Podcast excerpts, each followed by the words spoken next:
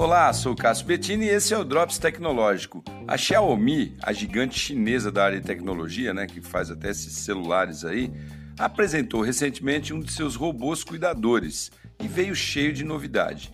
A primeira é que ele parece ter saído diretamente de um filme de ficção. Ele tem o tamanho e corpo de um ser humano mediano e é cheio de recursos mecânicos ali bem sofisticados. Para se ter ideia, esse humanoide consegue até equilibrar objetos como uma bandeja com copos cheios, por exemplo, andar rápido e não derrubar sequer uma gotinha no chão. E sua inteligência artificial pode reconhecer indivíduos, gestos, expressões e mapear o ambiente todo à sua volta com visão 3D, como a nossa. Outra coisa impressionante é que ele tem um mecanismo de identificação de emoção vocal o que lhe permite aí classificar até 45 emoções humanas e reconhecer 85 tipos de sons do ambiente. E dependendo da emoção detectada por ele, ele reage de acordo.